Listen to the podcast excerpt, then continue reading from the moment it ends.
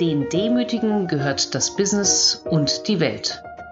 Eine Podcast-Reihe von mir, Franziska Frank, zum Thema Demut und Führung. In diesem Beitrag geht es darum, die eigenen Stärken und Schwächen zu erkennen.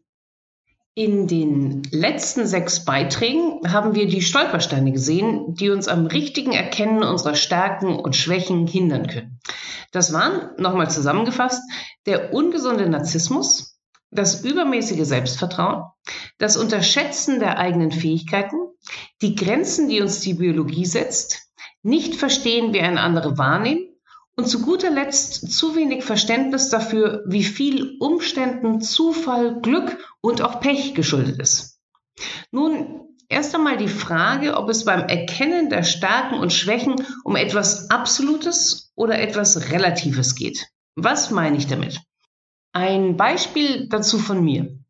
Ich habe die letzten vier Schuljahre in einem englischen Mädcheninternat verbracht. Dort war ich die Beste beim Orientierungslauf, denn da musste man Karten lesen und das konnte ich. Da die Konkurrenz der anderen Schulen in der Region nicht sehr stark war, war es gar nicht wichtig, dass ich keine besonders gute Läuferin war. Meine Präzision im Kartenlesen machte die fehlende Geschwindigkeit mehr als wett. Kaum wechselte ich zum Studium nach Cambridge, änderte sich das fundamental. Bei meinem ersten und einzigen Orientierungslauf dort landete ich auf dem hundertsten Platz von 100 Läufern. Der Bus hatte schon über eine halbe Stunde auf mich gewartet und war knapp davor loszufahren, als ich endlich angekeucht kam. Schlau genug zum Kartenlesen war nun dort wirklich jeder. Und anders als ich waren hier echte Läufer am Start. Das heißt, meine Schwäche war relativ bezogen auf die Umgebung und die Aufgaben. Im Internat hatte ich tatsächlich keine Schwäche. Ich konnte das, was von mir gefordert war, leicht bewältigen. In Cambridge hatte ich eine riesige Konkurrenz. Unsere Stärken und Schwächen sind also immer in Bezug auf die jeweilige Situation zu betrachten. Und da es hier um Sie als Führungskraft geht, sind solche Stärken und Schwächen relevant, die Sie in dieser oder der geplanten nächsten Position brauchen. Wie finden Sie diese nun heraus?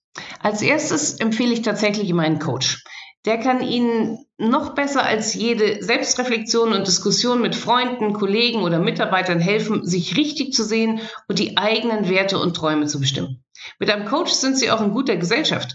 So berichtet Erik Schmidt, der bis 2015 CEO von Google war, in einem Interview Folgendes.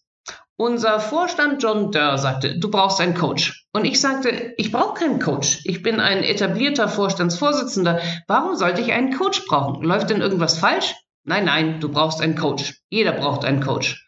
Und so wurde Bill Campbell mein Coach. Und das klappte sehr gut.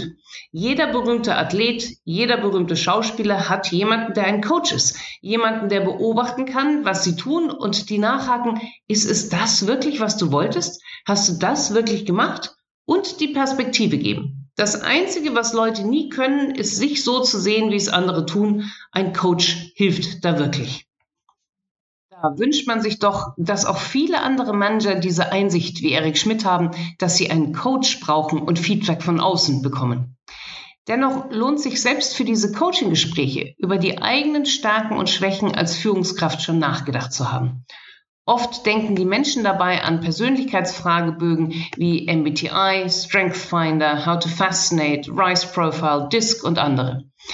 Mein Kaviat, also meine Warnung hier, meine Erfahrung ist, dass sich die Erkenntnisse dieser Fragebögen nicht immer leicht im Unternehmensalltag umsetzen lassen.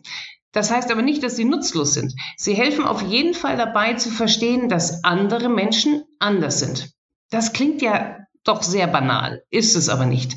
Denn allzu oft gehen wir davon aus, dass andere Menschen dieselbe Art der Information, Kommunikation und Interaktion brauchen wie wir. Und damit liegen wir grandios falsch. Die erste wichtige Erkenntnis auf dem Weg zur Demut ist, dass es in diesen Bereichen überhaupt kein richtig oder falsch gibt, sondern nur ein anders. Die Persönlichkeitstests geben daher ein gutes Indiz, weil sich in der Auseinandersetzung mit ihnen immer zeigt, in welchen Dimensionen andere Leute überhaupt anders sein können. Allerdings muss ich sowohl vor ein wenig fehlender wissenschaftlicher Evidenz bei vielen dieser Instrumente warnen, als auch vor den Schubladen, in die man sich oder andere nach so einem Fragebogen steckt. Wenn Sie schon mal ein MBTI gemacht haben, haben Sie vielleicht danach zu einem Kollegen nach dessen Einwurf gesagt, Klar, typischer INTP. Super Analyse, aber mit der Einbindung der Kollegen und der Kommunikation der Ergebnisse hapert's mal wieder, oder? Oder jemand dreht sich zu Ihnen und sagt, boah, für ein ENTJ war das mal eine überraschend bescheidene Aussage. Da bringen uns die Kategorisierungen eher zur negativen Annahme, dass sich die Menschen gar nicht ändern lassen, weil sie doch als ENTJ des MBTI, als Harmoniemensch nach Clifton oder als Umsetzer nach Belbin erkannt wurden. Dabei zeigen uns doch die Psychologie und die Neurowissenschaften, dass wir uns stark an unterschiedliche Situationen anpassen und stark und immer dazulernen können. So kenne ich zum Beispiel zwei introvertierte Chefs, die sich stur antrainiert haben, gut vor Publikum zu sprechen und mit ihren Mitarbeitern oft und offen kommunizieren, weil sie wussten, dass sie das mussten, um ihre Ziele durchzusetzen. Also sind sie für ihren Beruf vom I der Introvertiertheit zum E von extrovertiert geworden. Und wie wir später beim dritten Demutselement Lernbereitschaft und Offenheit für Neues sehen werden, ist alles, was Sie als Führungskraft brauchen, erlernbar. Denn hier geht es nicht um Astrophysik oder physische Exzellenzleistungen, sondern um die Interaktion mit Menschen. Egal aus welchem fachlichen Bereich Sie kommen, Kommunikation, Empathie, Nachfragen, Anerkennen, Zuhören, Storytelling und sogar Charisma lässt sich lernen, wenn man es denn will. Also zurück zu Ihren Stärken und Schwächen. Fokussieren Sie sich nicht auf diese standardisierten Fragebögen, sondern machen sich selber eine Liste, was abstrakt eine erfolgreiche Führungskraft in Ihrem Bereich, Ihrer Abteilung, Ihrem Unternehmen braucht. Wie können Sie das klug clustern? Ich schlage eine Gliederung nach Wissen, Fähigkeiten, Werkzeugen, Einstellungen, Verbindungen im Sinne von Netzwerk, Kommunikationsmustern, Führungszielen und anderem vor. Das mag die richtige Gliederung für Sie sein oder Sie bauen sich für Ihren Job eine andere. Wichtig ist, dass Sie das, was Sie als notwendig in diesen Bereichen empfinden, nicht an dem festmachen, was Sie zurzeit sehen, sondern sich eine Außenperspektive zu eigen machen. Wie geht das? Sie können zum Beispiel überlegen, was Sie einem Headhunter in einem Briefing sagen würden, wenn es darum ginge, Ihre Stelle neu zu besetzen. Oder darüber nachdenken, was ein idealer Kandidat, der in einer Firma wie der Ihren Ihren Job übernehmen würde, was dieser mitbringen sollte. Sie können das natürlich auch mit Kollegen diskutieren, damit Sie nicht einen blinden Fleck übernehmen. Es kann ja sein, dass der oder die Kollegin sieht, dass Sie vielleicht viel enger mit der Rechtsabteilung zusammenarbeiten sollten. Das sollte dann natürlich mit einfließen. Nachdem Sie das Abstrakte aufgeschrieben haben, was Ihr Job verlangt, schnaufen Sie erst einmal durch und vergessen das Ganze für ein paar Tage. Beim nächsten Durchschauen gehen Sie noch am besten einmal durch Ihren Alltag und den aus Ihrer Sicht perfekten Führungskraft ergänzen oder finden noch knackigere Begriffe, um das zu beschreiben, was es braucht. Nun gehen Sie die Liste in Bezug auf sich durch. Wie viel von dem, was Sie selbst als für Ihren Job notwendig erachtet haben, erfüllen Sie jetzt? Wo sind Ihre Stärken und wo sind Ihre Schwächen? Die Devise ist hier natürlich offen und ehrlich zu sich zu sein. Daher schlage ich zwei Schritte vor. Als erstes ein Blick auf sich selbst, so wie er Ihnen sofort im ersten Moment in den Kopf kommt. Und dann ein zweiter Blick auch von Ihnen selbst, der Sie liebevoll, aber so objektiv wie möglich von außen betrachtet.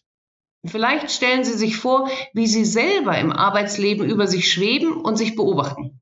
Das hilft ein wenig, sich der Stolpersteine von den früheren Beiträgen bewusst zu sein. Dem ungesunden Narzissmus, dem übermäßigen Selbstvertrauen, der negativen Selbstwahrnehmung, der Grenzen der Biologie, der Gefahr, sich für eindeutig oder zu wichtig zu nehmen, die Rolle der Zufälle. Nun sollten Sie das eigene Bild mit dem andere ergänzen. Das passiert natürlich gut in Gesprächen mit den jetzigen und den früheren Chefs, mit den jetzigen und früheren Kollegen, mit den jetzigen und früheren Mitarbeitern und idealerweise mit den jetzigen und früheren Kunden. Und wenn Sie das haben, sollten Sie bei Ihren Stärken genau drauf schauen, wo und wie Sie diese schon gut einsetzen und wo Sie diese noch zusätzlich oder besser einsetzen können. Das heißt, Sie sollten sich überlegen, wie sehr Sie Ihren bestehenden Job gemäß Ihren Stärken anpassen können. Die meisten Jobs haben überraschend viel Luft, was die Prioritätensetzung angeht, wie genau sie arbeiten und wie sie ihr Team und Menschen außerhalb des Teams einbinden können. Bei den Schwächen sollten Sie prüfen, welche Ihnen schaden, welche Sie offen zeigen können und welche Sie wie beseitigen können. Das kann dann durch Üben, durch Coaching, durch ein anderes Mindset passieren. Da wird das dritte Element von Demut relevant, wie Sie Ihre Offenheit und Lernfähigkeit diesbezüglich stärken können. So, jetzt kennen Sie Ihre Stärken und Schwächen. Mich würde interessieren, ob Sie persönlich andere Instrumente einsetzen, um diese zu erkennen. Ja, freue ich mich über Ihre Kommentare. Mehr zum Thema in meinen Blogs und im bei Springer Gabler erschienenen Buch Mit Demut zum Erfolg.